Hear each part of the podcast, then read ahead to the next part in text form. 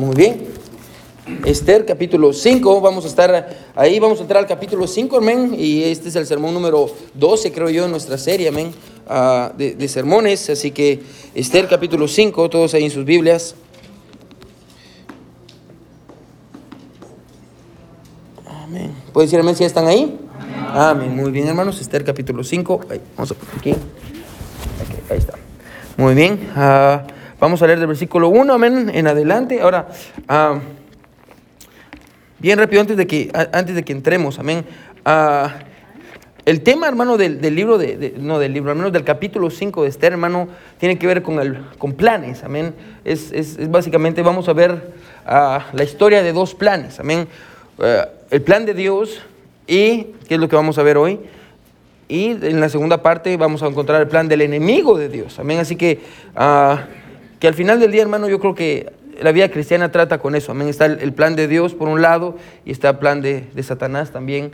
ah, bueno, hay que, yo creo, hermano, que hay mucha sabiduría en, en no solo reconocer el plan de Dios, sino también conocer cuál es el plan de Satanás para usted y cómo Satanás quiere destruirlo. Amén. Y, yo creo que por eso tenemos la palabra de Dios, porque nos enseña cómo es que Satanás piensa. Eso lo vamos a tratar el siguiente miércoles, pero hoy vamos a ver el plan de Dios. Pero solo bien rápido, hermano, manera de contexto, solo para que estemos todos en la misma página. El rey Asuero, hermano, ha, ha firmado un edicto real, se recuerda, ah, que no puede ser revocado por nadie más, ah, ni siquiera por él mismo, amén, ni siquiera por él mismo. Ah, y el, el edicto dice que el 13 de diciembre, hermano, de ese año, todos los judíos van a morir, todos los judíos van a morir. Ahora, este edicto, hermano, es un edicto muy importante y, y may- la mayor parte del libro de Esther eh, más o menos se, se desenvuelve alrededor de, de este ah, edicto. El hombre que estaba, todos viéndome aquí, hey, hey, everybody paying attention here, ya, todos aquí viendo para acá, ya. So, aunque el edicto fue firmado por el rey, el hombre que está detrás de esto se llama Amán. Ahora, Amán está enojado con Mardoqueo, esto solo es para que todos estemos en la misma página, amén. Él está enojado con Mardoqueo porque él no quería doblar sus rodillas. ¿Se recuerda cuando él pasó, él no se quiso ah, doblegar delante de él y él está enojado? Y ahora en este punto, hermano, la única que iba a poder evitar, hermano, ah, lo que estaba a punto de pasar era Esther.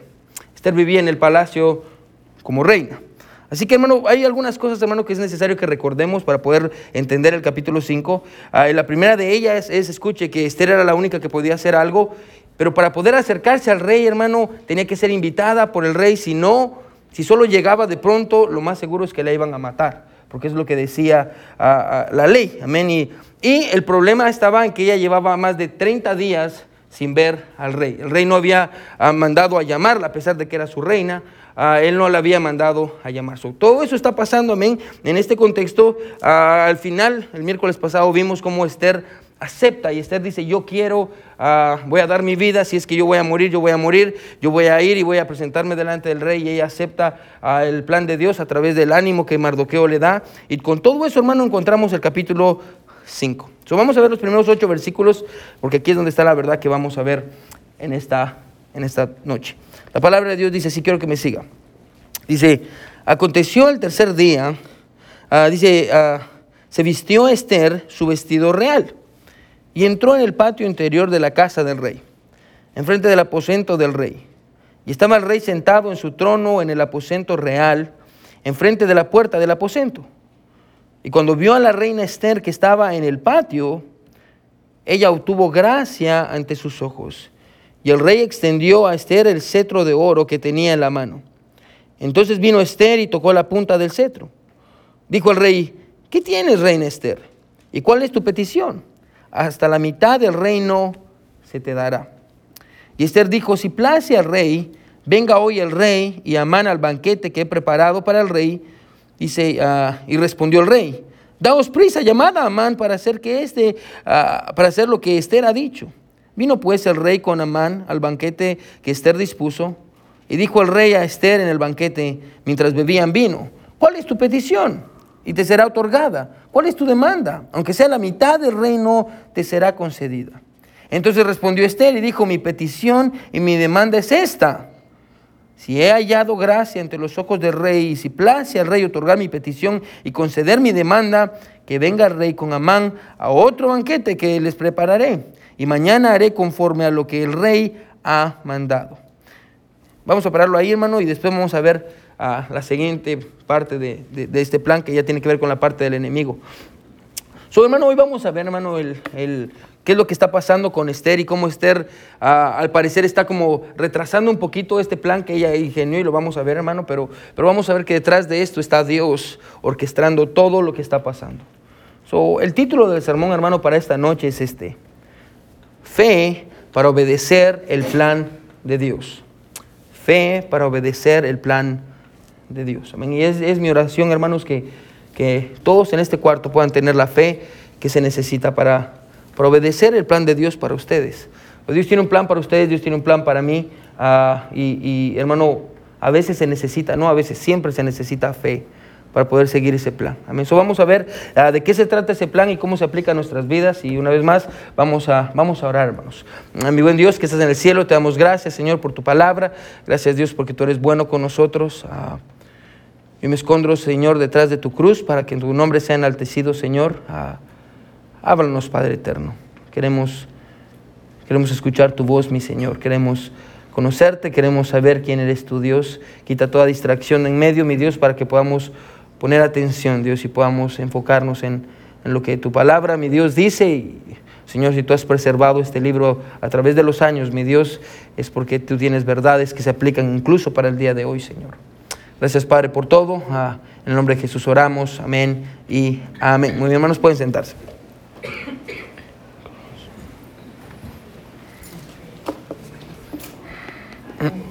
Muy bien.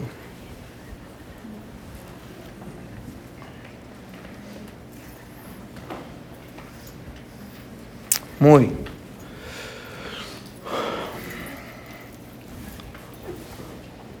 Hace varios años, hermano, ah, yo, yo era maestro en una, universidad que se llamaba Global Baptist University. Ah, es una universidad que tiene varias sedes en, varios países de Latinoamérica.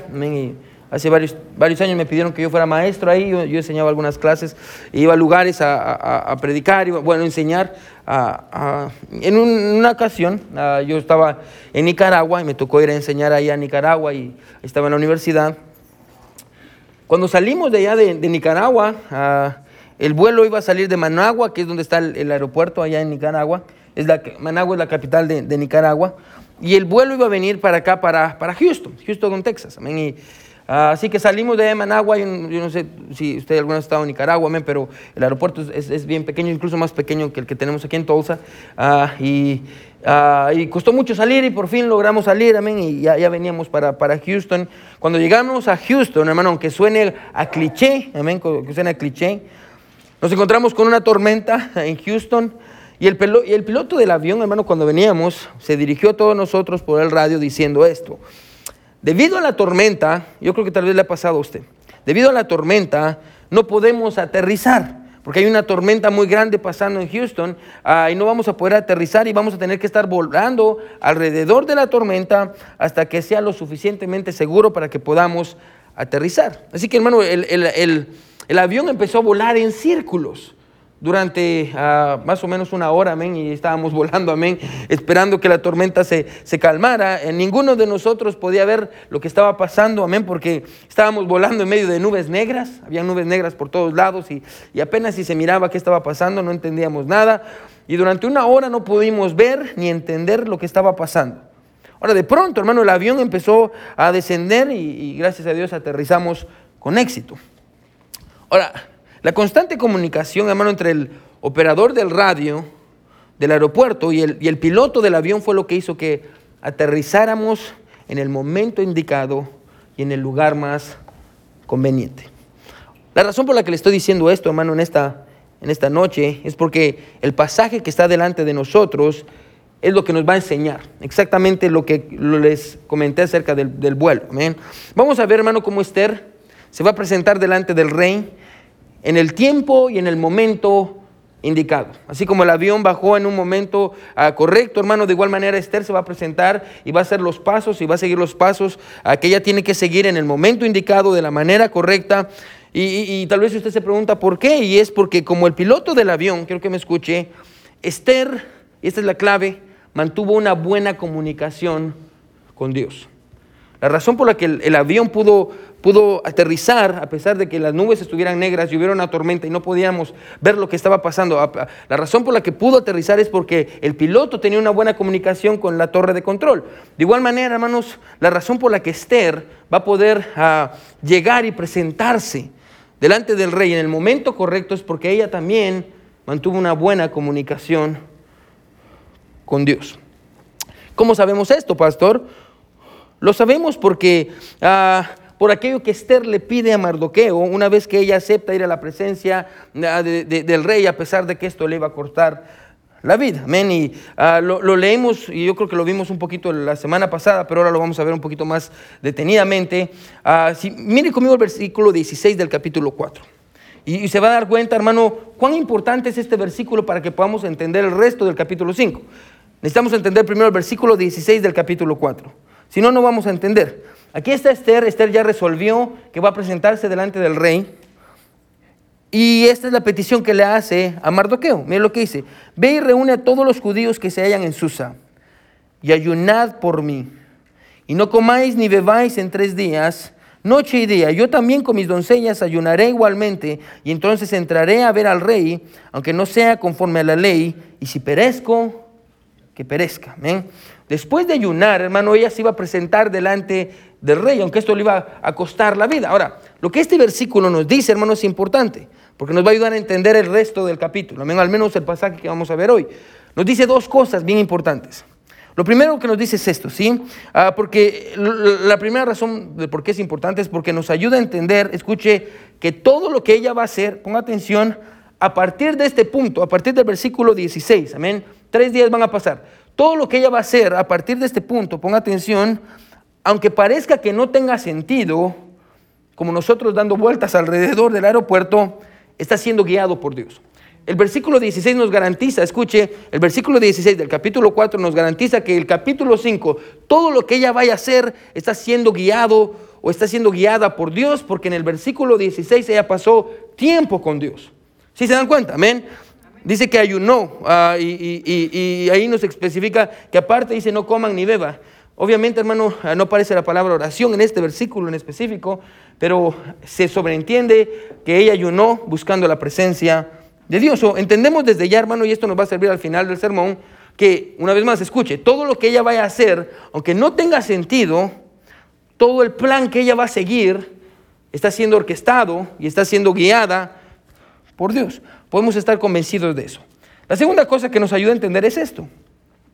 Ah, la, segunda razón por la cual el versículo 16 del capítulo 4 es importante es porque nos enseña, escuche, que para poder estar de pie delante de los hombres, primero es necesario estar de rodillas delante de Dios. Es lo que nos enseña. Amén. Yo creo que es muy precioso ver ese, ese, ese, contraste. Ah, para poder estar de pie delante de los hombres, primero es necesario estar de rodillas delante de Dios. Es lo que nos enseña el pasaje. Tres días ella va a pasar ayunando, no solo ella, sino que todo el pueblo de Israel que se encuentra en Susa, juntamente con las doncellas que viven con ella, todos van a ayunar y van a buscar la presencia de Dios. ¿Para qué? Para que ella se pueda presentar delante del rey. Alguien dijo lo siguiente, dice, aquel que primero se arrodilla delante de Dios, entonces puede estar parado delante de cualquiera. Ven, una vez más, el pasaje al menos eh, nos enseña que ah, para poder estar de pie delante de los hombres, primero nos es necesario estar de rodillas delante de Dios. Así que el momento que tanto habíamos esperado, hermanos, se va a presentar.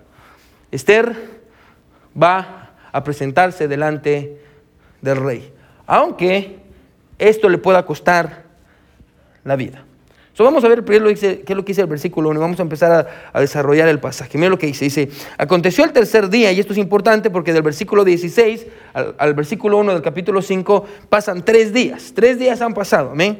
Dice, se vistió Esther, y quiero que ponga atención, su vestido real.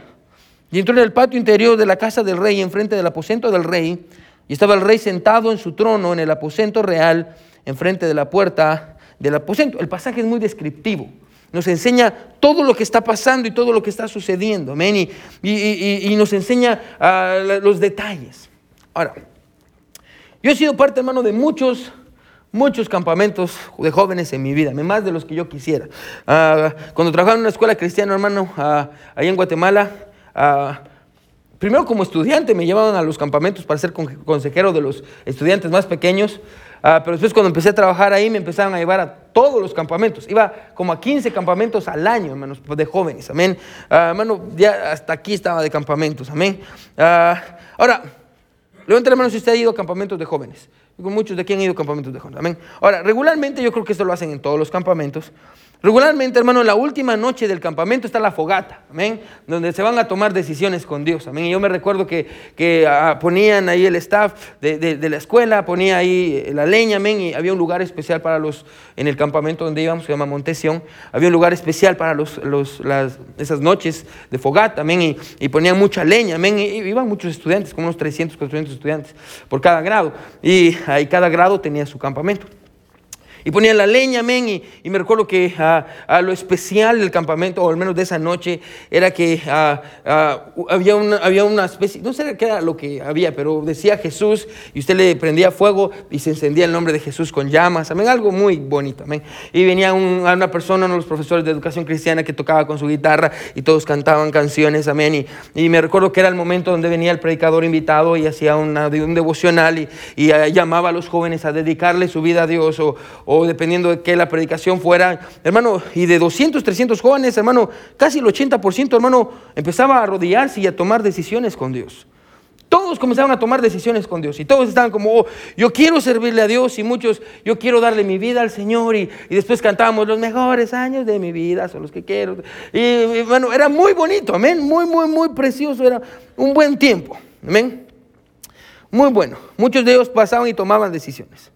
Ahora, al día siguiente, bueno, escuchen, no habíamos ni siquiera regresado al colegio de donde salimos cuando la mayoría de jóvenes ya se había olvidado por completo de lo que le habían prometido a Dios. Amén. Ya, eh, Dios no va a decir malas palabras, ya venían diciendo malas palabras. Amén. Dios ya no va a hablar con esa novia que, es, que no es cristiana, ya le venían mandando mensajes. Por fin salí del campamento. Amén. Bueno, incluso escucha aquellos jóvenes que llegaban a su casa lograban llegar a su casa, amén, con el compromiso que hicieron intacto, después de algunos días de, vivir su vida normal, ya cuando la emoción del campamento se esfumaba, junto con la emoción del campamento también desaparecía su compromiso. Pero aquí miramos a Esther, hermano, tres días después de haber tomado la decisión. Tres días después de haber dicho, ah, yo voy a pararme delante del rey, si yo perezco, que perezca, si yo muero, que muera. Hermano, y, miramos, escuche a Esther preparándose para ir y cumplir con su compromiso. Tres días después de haber ayunado y buscado, escucha el rostro de Dios, Esther está cumpliendo con lo que le prometió a Dios. Bueno, yo creo que si hay algo que podemos aprender del compromiso de Esther, es que aquellos que desean ser usados por Dios, Van a tener que aprenderse a poner en un lugar donde Dios pueda usarlos. Amén. Uh, Esther no se sentó en su recámara y dijo, ah, voy a vivir mi vida normal y voy a esperar que Dios haga algo. Amén. Y, vengo a la iglesia y escucho la predicación del pastor y, sobre qué tengo que hacer con mis hijos o con mis jóvenes. Y, yo lo escuché, pasé al altar, tomé la decisión, pero cuando regreso a mi casa yo espero que todo, por arte de magia, ¡pum!, ya haya cambiado. Bueno, si usted, si usted, usted sabe, y lo ha escuchado muchas veces, amén. La definición de insanidad es seguir haciendo lo mismo y esperar resultados diferentes. Amén. En otras, y decimos insanidad por no decir la definición de locura. Amén. Es que usted piense que las cosas van a seguir siendo iguales si usted sigue siendo la misma persona. Amén. Ah, eh, muchas veces es lo que esperamos. Amén. Venimos a la iglesia y escuchamos la predicación, tomamos decisiones y, y llegamos a casa, pero seguimos siendo los mismos y esperamos que las cosas cambien. Bueno, no, no funciona así. E, e, Esther no, no, se quedó y dijo, ah, voy a esperar que Dios haga algo. Amén. Ya tomé la decisión, ya, ya pasé al altar, ya le dije a Dios que quería servirle, ya me arrepentí de mi pecado. Vamos a ver qué es lo que hace Dios. Bueno, no funciona así. Bueno, si usted quiere que las cosas cambien, escuche, usted va a tener que aprender a cambiar. Amén. Usted va a tener que aprender a poner en práctica lo que usted aprende y lo que usted escucha. No solo en su vida, con sus hijos. Ah, no, seamos solo oidores de la palabra, dice Santiago, seamos qué? Hacedores de la palabra, amén. E, es que usted sale el domingo de la iglesia, hermano, pensando, ¿cómo voy a cambiar? ¿Qué es lo que yo voy a hacer? ¿Qué, qué necesito mejorar? En consejería, uno de mis maestros siempre me dijo esto, yo creo que es verdad. me dice, ¿cuándo es que, ¿cuál es el momento de transformación en la consejería? Yo creo que se aplica a la iglesia muy bien. Bueno, el momento de, transformación en la consejería no es cuando yo le doy un consejo a la persona que está enfrente de mí en mi oficina. No, el momento de transformación es cuando la persona está caminando hacia su carro y está pensando en lo que yo le dije, amén. Es cuando va manejando y está pensando, ¿cómo puedo aplicar eso? Es cuando llega a su casa y está pensando, ¿cómo puedo cambiar? De igual manera pasa con la iglesia. Bueno, usted, bueno, si usted aprende verdades cuando viene a la iglesia y después sale y se sube a su carro y usted no tiene ni la menor no idea, ni, la, ni ganas de cambiar, ni hacer lo que usted escuchó, no es por gusto. So, aquí miramos, escuche que, que Esther, ponga atención, Esther no se queda en su recámara. Esther, tres días después de haber tomado la decisión de haber pasado tiempo con Dios, Esther está lista para poder llevar a cabo lo que, lo que ella le prometió a Dios. Pero no solo eso, hermano, realmente me anima mucho ver, hermano, escuche que el periodo de oración en la vida de Esther solo le ayudó a fortalecer la decisión que ella había tomado. ¿Se da cuenta? Ella dice, yo voy a yo voy a ir y me voy a presentar delante del rey como mediadora ah, y voy a ayudar a mi pueblo para que no muera y si perezco, que perezca. Se puso a orar y cuando salió, escuche ese tiempo de oración, en lugar de alejarla de la decisión, solo fortaleció la decisión que ella ya había tomado. Quiero que me ponga atención con esto, ¿sí? Ella pudo haber tomado la oración como una excusa para no obedecer. Porque, escuche, muchas veces oramos no para buscar dirección o discernimiento, sino para retrasar nuestra obediencia. Eso vuelvo a repetir. Muchas veces oramos no, para buscar dirección o, para buscar discernimiento, oramos para, para retrasar a nuestra obediencia. Sabemos qué es lo que Dios nos dijo, sabemos qué es lo que Dios quiere, sabemos qué es lo que Dios nos pidió, pero no estamos listos. Entonces decimos, I'm going to pray. Voy a orar, ahorita voy a orar, voy a orar. Pastor, llevo tres meses orando para que Dios me use de esta manera. Dios ya le dijo de qué ratos, qué es lo que Él quería para usted. Pero usamos la oración no para discernir la voluntad de Dios, ni mucho menos para, para buscar dirección. Usamos la oración como excusa para retrasar nuestra propia obediencia. Y decimos, déjeme orar por esto. Y oramos, y oramos, y oramos, y oramos, y oramos y nunca llegamos a una decisión. A veces sabemos que es Dios el que nos está diciendo, vayan, y nosotros decimos, estoy orando, Señor. Dios, no me molestes, estoy orando. Y, y usamos, hermano, y usamos la oración para excusar nuestra desobediencia. Usamos nuestra oración para excusar nuestra desobediencia. Pero aquí encontramos a Esther. Esther está resuelta a obedecer a Dios y ella ah, ahora entendía que Dios no nos pone situaciones de oportunidad ah, para que consideremos las situaciones de oportunidad o para que casi hagamos algo. Amén. Pastor, yo casi obedecí el domingo. Amén. Pastor, lo que aprendí el domingo casi lo pongo en práctica con mis hijos. Amén. Casi lo pongo en práctica en mi matrimonio. Amén. Dios no nos pone esas, en esas situaciones de oportunidad para que casi obedezcamos. Amén. Nos pone ahí para que seamos obedientes y cumplamos con su voluntad. Así que el día se llega. Ah, al final del día, bueno, yo antes de continuar, déjeme decir esto. Al final del día, hermano, ah, esta es una realidad. Cuando obedecemos a Dios, hermano, lo, hacemos, escuchen, no, no en nuestra fuerza. Ah, cuando, cuando decidimos obedecer, tenemos que entender esto, amén. ¿Quién es responsable de que, lo hemos tratado muchas veces, quién es responsable de mi transformación? Decimos que es Dios y soy yo, 50% a 50%. No solo es Dios, sino que también necesita mi voluntad y no solo yo, porque yo necesito el poder de Dios. Me gusta mucho ese pasaje en 1 de Pedro, no vaya ahí, 4.11, que dice, si alguno habla, hable conforme a las palabras de Dios. Si alguno ministra, ministre conforme al poder que Dios da, porque en todo sea Dios glorificado por Jesucristo. nunca olvide esto. nunca olvide que lo que hacemos no lo hacemos Escuche, no, solo lo hacemos para Él, sino que lo hacemos a través de Él. Amén. No, no, quiero que usted salga aquí diciendo que yo tengo que obedecer a Dios y todo está en mí. Sí, todo está en usted, sí, pero también está en la dependencia que tenemos en Dios. So, déjenme preguntarle algo en esta noche. ¿Hay algo, hermano, que usted le haya prometido a Dios hacer para Él que usted no está haciendo? ¿Hay algo, hermano, que usted le prometió a Dios hace mucho tiempo que iba a hacer y usted no está haciendo?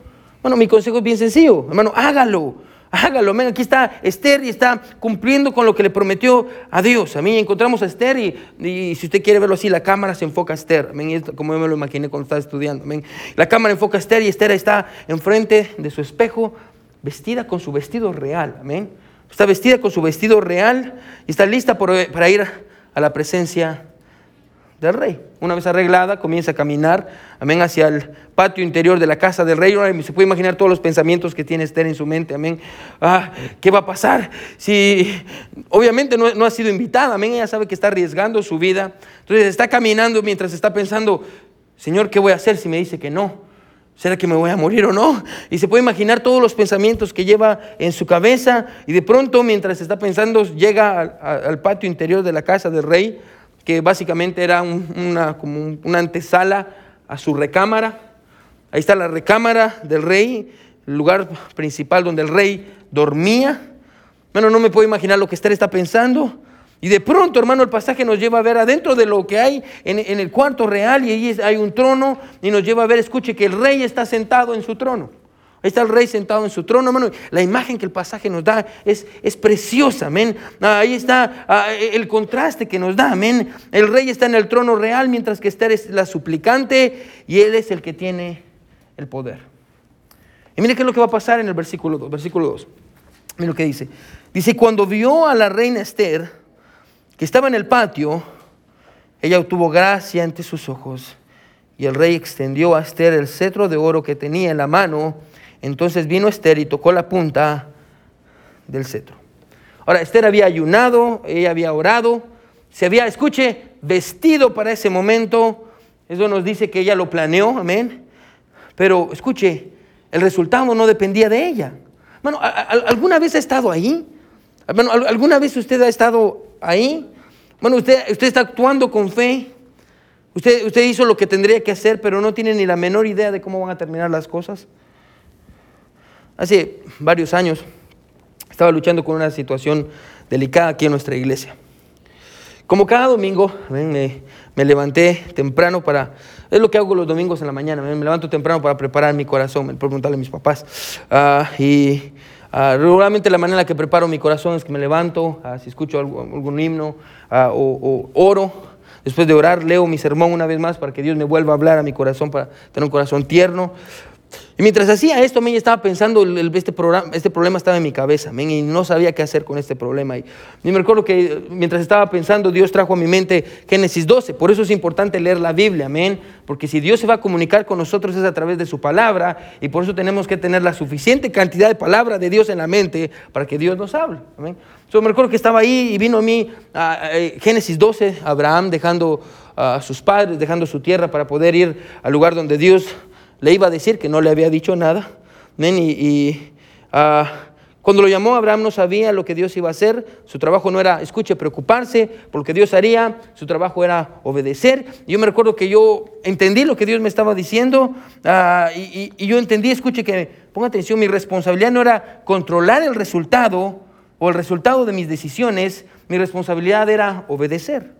Bueno, yo me recuerdo que esa mañana yo elegí confiar en Dios y Dios me dio la gracia que yo necesitaba, para, para enfrentar el problema. Después de que yo pasé tiempo con Dios y, yo decidí obedecer y entendí, mi trabajo no es entender, mi trabajo es confiar, mi trabajo es obedecer y, no entiendo qué es lo que va a pasar. Y, en ese momento, escuche, Dios me dio favor.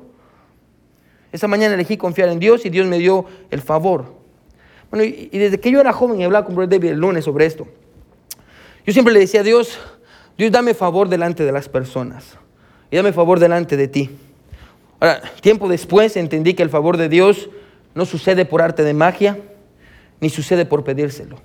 Bueno, usted puede pasar horas pidiéndole a Dios favor. Dios, dame tu favor delante de mi jefe. Dios, dame tu favor delante de mi esposo. Dame, dame tu favor delante de mi esposa. Dame, dame tu favor delante de mis hijos. Dame de tu favor delante de mis padres. Usted puede pasar horas pidiéndole favor a Dios, pero escuche, el favor de Dios no viene como resultado de nuestras peticiones. El favor de Dios viene como resultado de nuestra obediencia.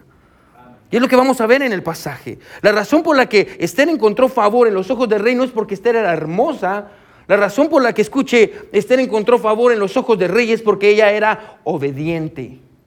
Se vuelvo a repetir. La razón por la que ella encontró favor delante del rey no fue porque ella fuera hermosa, sino fue porque ella era obediente. Bueno, el favor de Dios va a estar con usted cuando usted decide obedecer. No espere el favor de Dios en su vida si usted es desobediente. No espere eso. Usted llega al patio interior de la casa del rey, enfrente del aposento real, y me encanta porque en ese momento el rey pone sus ojos sobre ella. Amén. La ve, amén. Y Esther está vestida con sus ropas reales. Esther se ve hermosa, amén. Obviamente el rey no entiende por qué él tiene favor hacia ella, nosotros sí sabemos, no por su hermosura, sino por su obediencia, pero él la ve y él la ve hermosa. Y el rey se recuerda que no ha estado con ella desde hace 30 días, no, no la ha mandado a llamar, amén. Pero ella está parada delante del rey, escucha, arriesgándolo todo, sabiendo que lo que estaba haciendo iba en contra de la ley de Media y de Persia, se recuerda, no se podía presentar solo así delante del rey. Es más, hermano, hoy en día, hermano, yo estaba estudiando, amén. Hoy en día, hermano, por las excavaciones que se han hecho, sabemos, hermano, escuche que, que donde el rey estaba, en su aposento, hermano, donde estaba el rey, detrás de él, amén, habían cinco soldados. Y el soldado de en medio era un soldado grande que tenía una hacha. Tenía una hacha. Amén. So, imagínese, hermano, usted parado o parado delante del rey, viendo estos hombres armados y el hombre que está detrás de él con una hacha, hombre que sabe muy bien esta mujer no la mandó a pedir el rey. Y el hombre está listo para... El rey solo tiene que decir, mátela y le voy a cortar la cabeza de un hachazo. ¿Se imagina estar usted ahí presente? La imagen es increíble. Pero la Biblia dice que el rey la ve y ella encuentra favor en él. Todas las oraciones de Esther, de Mardoqueo, de los judíos de Susa, se habían centrado en ese momento. Cuando el rey ve a Esther, la Biblia dice que ella obtuvo gracia, así que el rey, escucha, extiende su cetro de oro que tenía en su mano, Esther viene, lo toca, la Biblia dice que ahora él, el rey, va a poder hablar con ella. Menos se imagina eso cuando el rey, me encanta hermano la imagen, el rey la ve a ella, ella lo ve a él, están los hombres aquí detrás de él, se imagina cuando levantó el cetro para que ella pudiera venir a su presencia. ¿Se imagina el suspiro que tenía delante de ella? Amén. amén. No me van a matar, amén. Ah, la obediencia le trajo el favor. No la habían matado. Pero eso no era, pero ella no estaba ahí para guardar su vida, ¿se recuerda? Ella estaba ahí para salvar la vida de muchos. Miren lo que dice el versículo 3. Dijo el rey, ¿qué tienes, reina Esther? Es la primera vez que le llaman reina en el, al menos en, este libro. ¿Qué tiene reina Esther? ¿Y cuál es tu petición? Y mira lo que dice, hasta la mitad del reino se te dará, amén. Cuán conmovido estaba el rey, amén. Hasta la mitad de mi reino te voy a dar. Bueno, e, e, el, mismo rey, bueno, y que yo creo que es pues, por eso que el rey reacciona que, de, esta manera, hermano, porque él mismo sabe que tiene que haber algo grande pasando en el corazón de Esther para que haya decidido arriesgar su vida y llegar así de pronto a verlo. Él sabe eso, por eso le dice, eh, el rey, reconoce su valentía y por eso le dice, todo lo que tú pidas se te va a conceder hasta la mitad de mi reino. Todo lo que ella quisiera. Ahora hay un historiador, hermano, que se llama Herodotus, amén. Es, lo bueno de, que la Biblia sea verdad, amén, porque esta historia, estas historias son verdad, amén. Pero en ese tiempo había un, historiador amén, que se llama Herodotus, y él dice en uno de sus libros que este rey, el rey Asuero, era conocido por este tipo de propuestas. Bueno, escuche, escuche qué tipo de hombre es, porque no quiero por ningún momento, hermano, que usted piense que este era un buen hombre. Bueno, de hecho, hermano, Asuero le hizo esta misma propuesta, escuche, de yo te doy la mitad lo que tú quieras, le hizo la misma propuesta, escuche, a la esposa de su hijo, que al mismo tiempo era su amante y al mismo tiempo era su sobrina y, si usted piensa que su familia está hecha a pedazos, hermano, encuentre paz en la palabra de Dios, amén. Bueno, ¿y sabe, qué es lo que le pidió? Como el caso de, Juan el Bautista, porque tal vez le viene a usted a su, mente el caso de Juan el Bautista. Y ella pidió, escuche, que mataran a su papá y a su, y a su mamá, que sería el hermano de este rey Azuero y a su cuñada. Y él los manda a matar, amén. So, hermano, lo cual nos dice una cosa, que este rey era muy emocional, amén, y, él se dejaba llevar por lo que sus ojos veían, que yo creo que hasta este punto yo creo que ya es muy claro para nosotros eso, amén. Ah, ah, era rey, un, un, rey conocido por ser emocional, lo cual era una, ventaja para Esther, porque él le iba a dar todo lo que ella pidiera. Y cuando usted y yo leemos esto, hermano, decimos dentro de nosotros, hazlo Esther, amén, mm, me encanta, hermano, porque yo leo este libro de Esther, hermano, dos veces al año. Y cada vez que paso por él, como cuando paso por Génesis, hermano, yo estoy pensando, hoy se le va a decir. Hoy se, y no le dice, amén, siempre es la misma historia. Así que aquí está Esther y dentro de nosotros miramos y decimos, Esther, dile, hazlo, pídele el perdón para tu pueblo, amén. Pero escuche, pero así como Esther necesitó sabiduría para vestirse delante del rey, ella necesitaba sabiduría para saber qué decirle. Y recuerde, aunque no tenga sentido, Dios está guiándola. So ella puede decirle al rey, esto me está pasando, pero ella no decide decir eso. Mira lo que dice el versículo 4. Si está conmigo, amén. Mira lo que dice el versículo. Y Esther dijo, si place al rey, vengan hoy el rey y Amán al banquete que he preparado para el rey. Amén. ¿Qué, es lo que nos dice aquí? Amén. Ah, bueno, en lugar de que en lugar de que Esther le pida al rey por el perdón para su pueblo, ella lo invita a cenar con Amán. Amén. Su pueblo está a punto de morir y ella va a hacer una fiesta. Pero es buena, amén. Ella sabe, escuche, y me encanta, porque ella sabe que para ganar el corazón del rey, primero tiene que comenzar por el estómago, amén. Ah, usted puede ver cómo mi esposa me tiene enamorado, pero morir. No son mentiras. Ah, ¿Por qué hace esto? Amén. Escuche, ¿acaso, está, ¿acaso le dijo esto porque tenía miedo? No, ella no tenía miedo. Ella tenía un plan. ¿Y cómo sabemos que tenía un plan? Porque ella le dice, ya, ya hay un banquete preparado. Lo cual nos dice dos cosas. Número uno, ella tenía un plan y número dos, ella tenía fe que no la iban a matar. Amén. Ella tenía fe que no la iban a matar. Amén. Y por eso le dice eso, ella tenía, ella tenía un plan. Lo cual nos dice una vez más, escuche, como le dije, que esos tres días Dios había hecho algo en el corazón de Esther. Bueno, esos tres días que ella pasó orando no solo le dio ah, eh, la fuerza que ella necesitaba para pararse delante del rey, sino que le dio la fe de que nada le iba a pasar.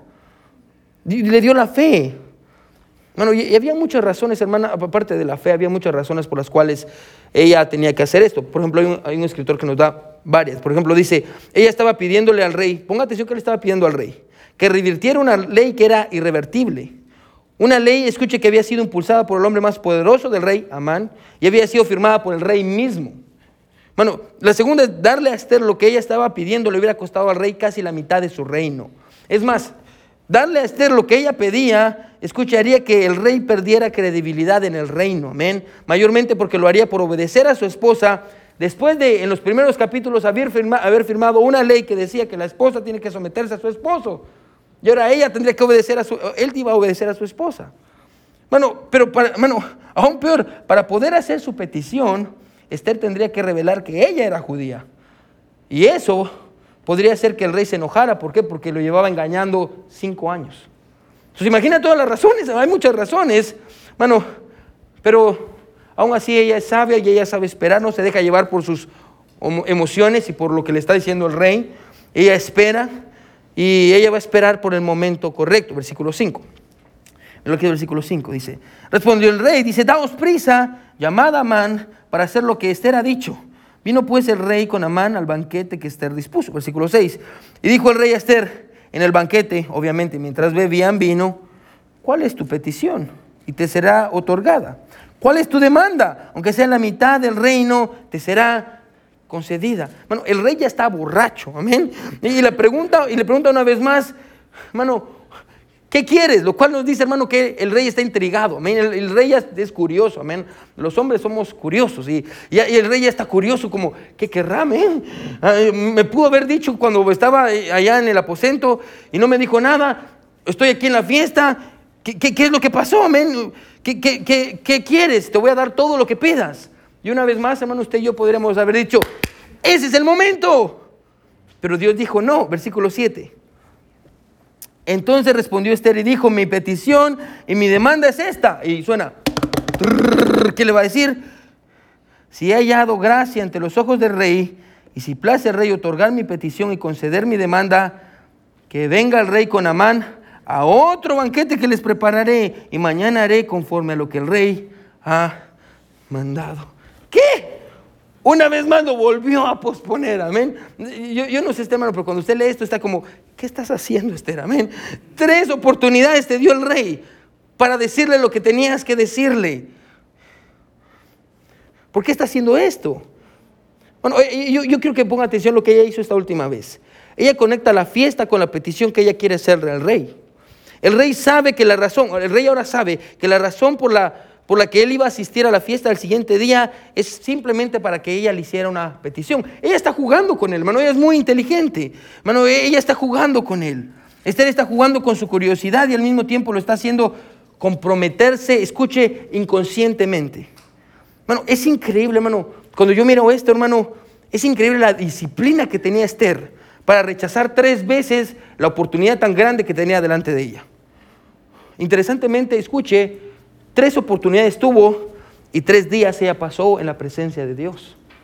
Bueno, como Dios le ayudó en esos tres días y como Dios en esos tres días en, las que ella, en el que ella pasó en la presencia de Dios, en la que todos estaban orando por ella, le dio la, la, fuerza de voluntad suficiente, escuche, para poder resistirse, escuche, a ella misma y sus deseos. Y, porque si yo hubiera sido ella la primera, me hubiera quedado, amén. Muchos de ustedes ni siquiera habían llegado, amén, así que no me juzguen.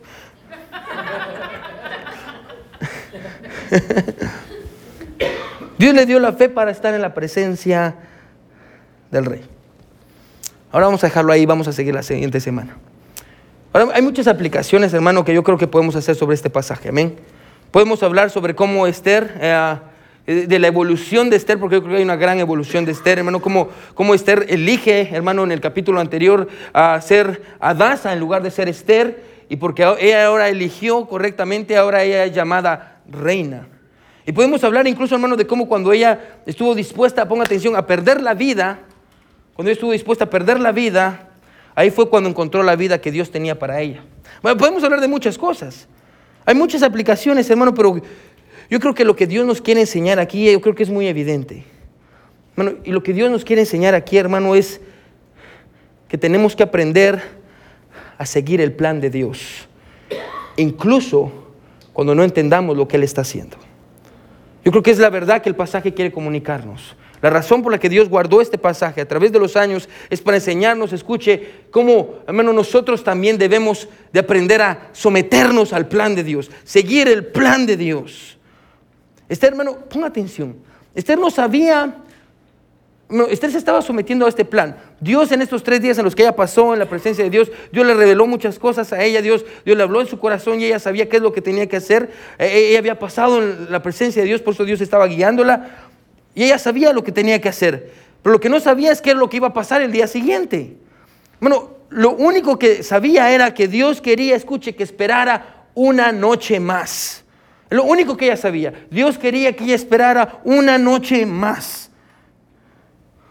Ella no sabía, y esto es lo que ella no sabía, que nosotros sabemos porque, recuerde, Esther no ha leído el libro de Esther. Ella no sabía que en esa misma noche, lo vamos a ver en un par de semanas, ella no sabía que en esa misma noche Dios haría que el rey no pudiera dormir y pedir que alguien le leyera las crónicas del rey, donde iba a encontrar, escuche, escrito que a Mardoqueo le había salvado la vida y él no lo había recomenzado. Escuche, y el siguiente día Escuche, cuando ella miraría o mirara al rey, el rey estaba ya dispuesto a salvarle la vida a Mardoqueo, sin que Esther hiciera absolutamente nada. Escuche, ¿se da cuenta? Ella no sabía lo que Dios iba a hacer.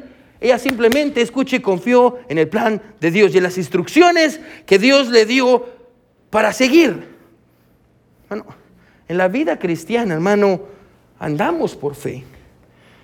Porque es la única manera de agradar a Dios. Bueno, hermano, vivimos por fe, hermano. Por, fe hacemos las cosas que hacemos. Amén. Porque por fe, hermano, obedecemos a Dios. Amén. Y, y, en las cosas que Él nos pide que nosotros hagamos, por fe lo hacemos.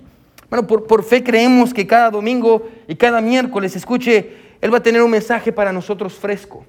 Y yo quiero ir a la iglesia porque si la palabra de Dios va a estar ahí, ahí yo quiero estar también. Porque yo quiero escuchar algo que Dios tiene para mí. Por fe, hermano, traemos a nuestros hijos a la iglesia y los instruimos en casa y oramos por ellos, esperando que Dios los ayude a no apartarse de sus caminos. Por fe, escuche, invertimos en nuestro matrimonio para que cuando tiempos difíciles vengan, nuestro matrimonio siga de pie. Por fe, le damos a Dios de nuestro dinero, aunque a veces nos quedemos sin nada. Por fe servimos en la iglesia, esperando que otros sigan nuestro ejemplo y esperando hacer algo para la gloria de Dios. Todo lo que hacemos lo hacemos por fe. Bueno, por fe seguimos, escuche, el plan de Dios, aunque no entendamos o podamos ver lo que Dios está haciendo. Bueno, lo único que Esther sabía, escuche, y lo único que Esther tenía era lo que Dios le había dicho. Bueno, ponga atención.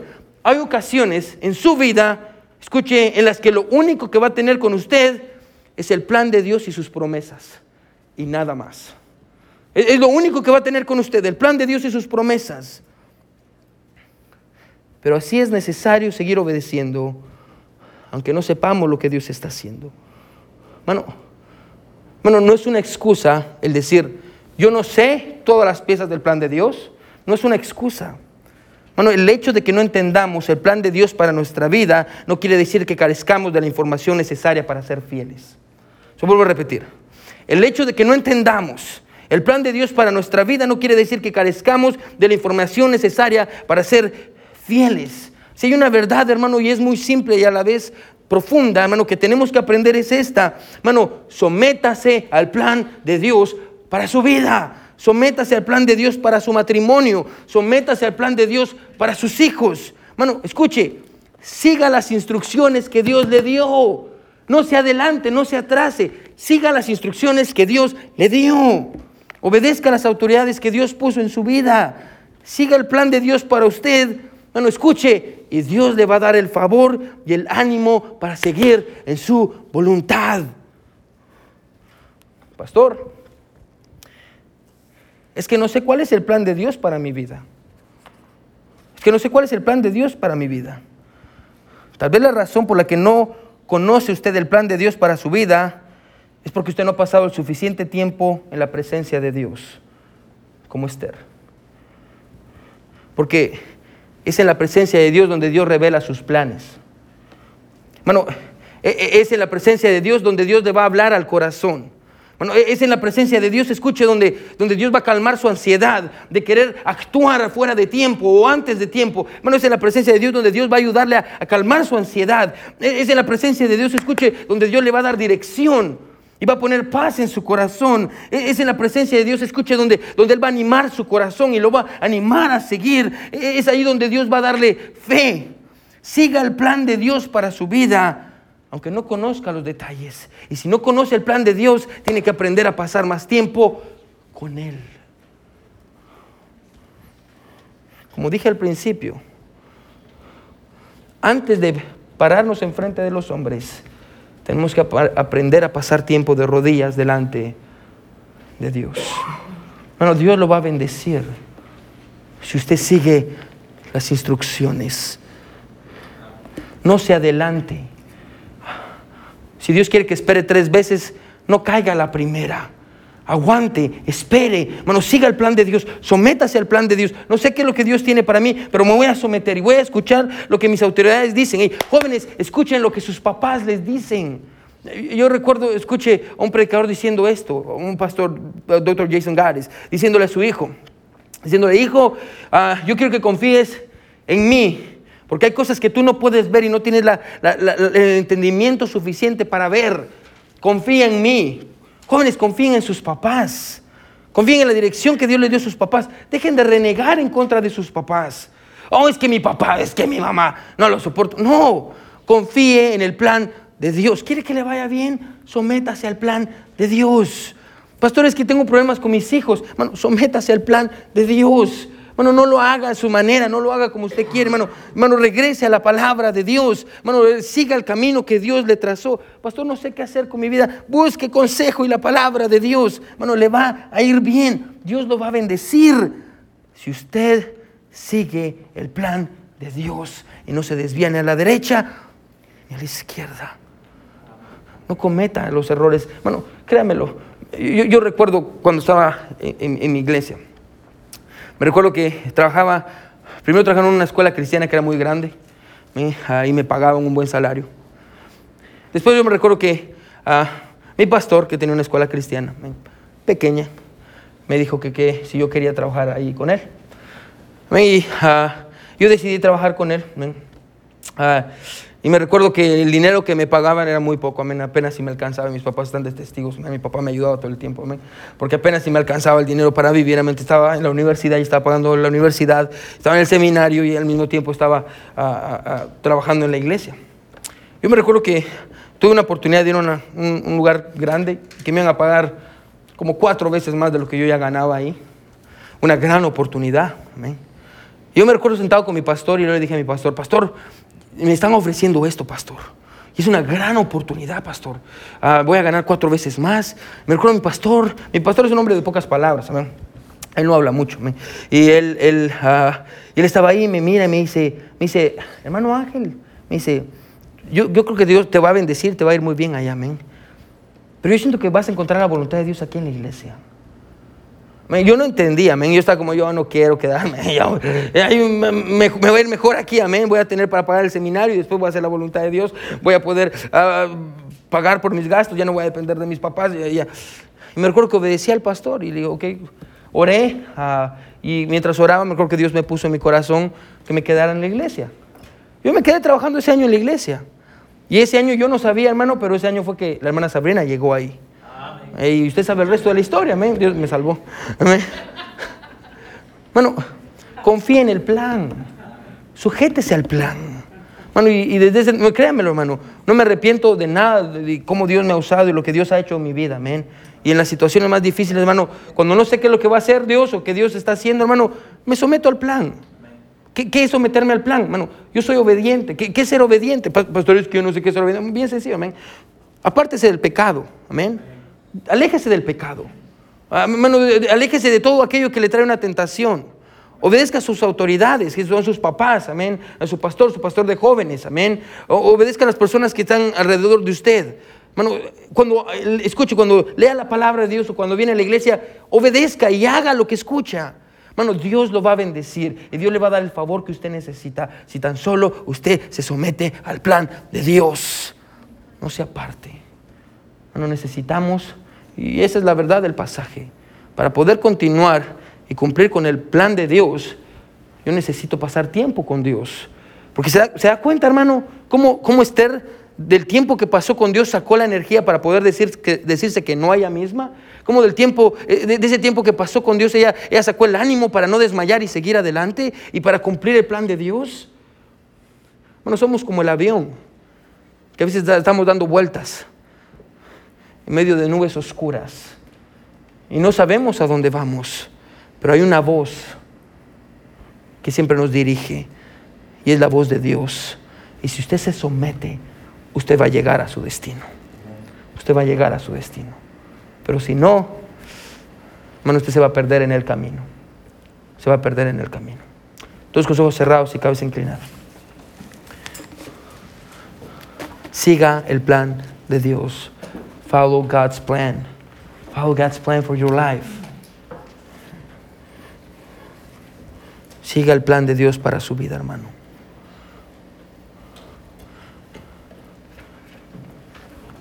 Hermano, ¿no ha pasado el tiempo suficiente en la presencia de Dios? ¿Sabe cuál es el plan de Dios para su vida? Hermano, no intente salir con planes nuevos, hermano. No, no, no, no, intente salir con planes nuevos o, ideas. Hermano, regrese a la palabra de Dios. Dios le va a dar dirección. Dios lo va a llevar a un puerto seguro. Bueno, Dios, solo sométase al plan de Dios. No se adelante, no se atrase. Siga el plan de Dios. Va a funcionarle, créamelo, con sus hijos, en su matrimonio, en su vida, en su futuro. Bueno, ¿quiénes dirían en esta, en esta noche, Pastor, ore por mí, para que me pueda someter al plan de Dios? Levante su mano, yo quisiera orar por usted. Gloria a Dios, gloria a Dios, gloria a Dios, gloria a Dios, gloria a Dios. Bueno, ¿por qué no, no doblamos nuestras rodillas donde estamos? Bueno, y el plan no va a sonar. ¿Por qué no le dice a Dios, Señor, ayúdame a someterme a tu plan? Ayúdame a, a decirme que no a mí mismo, porque si Esther se hubiera adelantado, ella hubiera arruinado todo lo que Dios ya tenía preparado para ella. Dios iba a cumplir su voluntad, con Esther o sin Esther. Pero Esther no iba a poder verlo y ella iba a sufrir su consecuencia. Hermano, sométase al plan de Dios, obedézcale a Dios. Hermano, siga el paso y el plan de Dios, siga el paso de Dios para usted. No vaya más rápido, no vaya más, no, vaya más lento. Vaya el paso que Dios le da. Bueno, obedezca, sométase. Bueno, y usted va a llegar a un puerto seguro. Usted va a llegar a su destino. Dios va a ayudar a su familia. Dios va a ayudar a sus hijos. Mi buen Dios que estás en el cielo, te doy gracias, Dios, por todos aquellos, mi Dios, en nuestra iglesia, que desean, mi Dios, someterse a, tu plan, Dios. Ayúdale, mi Dios, a como Esther, pasar tiempo, mi Dios, de rodillas delante de ti para poder pasar y ponerse de pie delante de los hombres. Ayúdanos, Señor, a poder someternos a tu plan. Por más básico que este aparezca o, aparente, mi Dios, ayúdanos a someternos, Señor. Ayúdanos a quedarnos, ayúdanos a, a seguir, a obedecer, a no fallar, mi Dios. No sabemos lo que estás haciendo, Señor, pero, pero eso no es una excusa para no serte fiel, Señor. Ayúdanos a ser fiel en lo que sabemos y dejarte a ti el resto, Dios. Gracias, Padre, por mis hermanos. Señor, yo te pido que tú los ayudes y que tú los guíes, mi Dios, mientras siguen tu plan. Gracias, Padre. En el nombre de Jesús oramos. Amén y amén.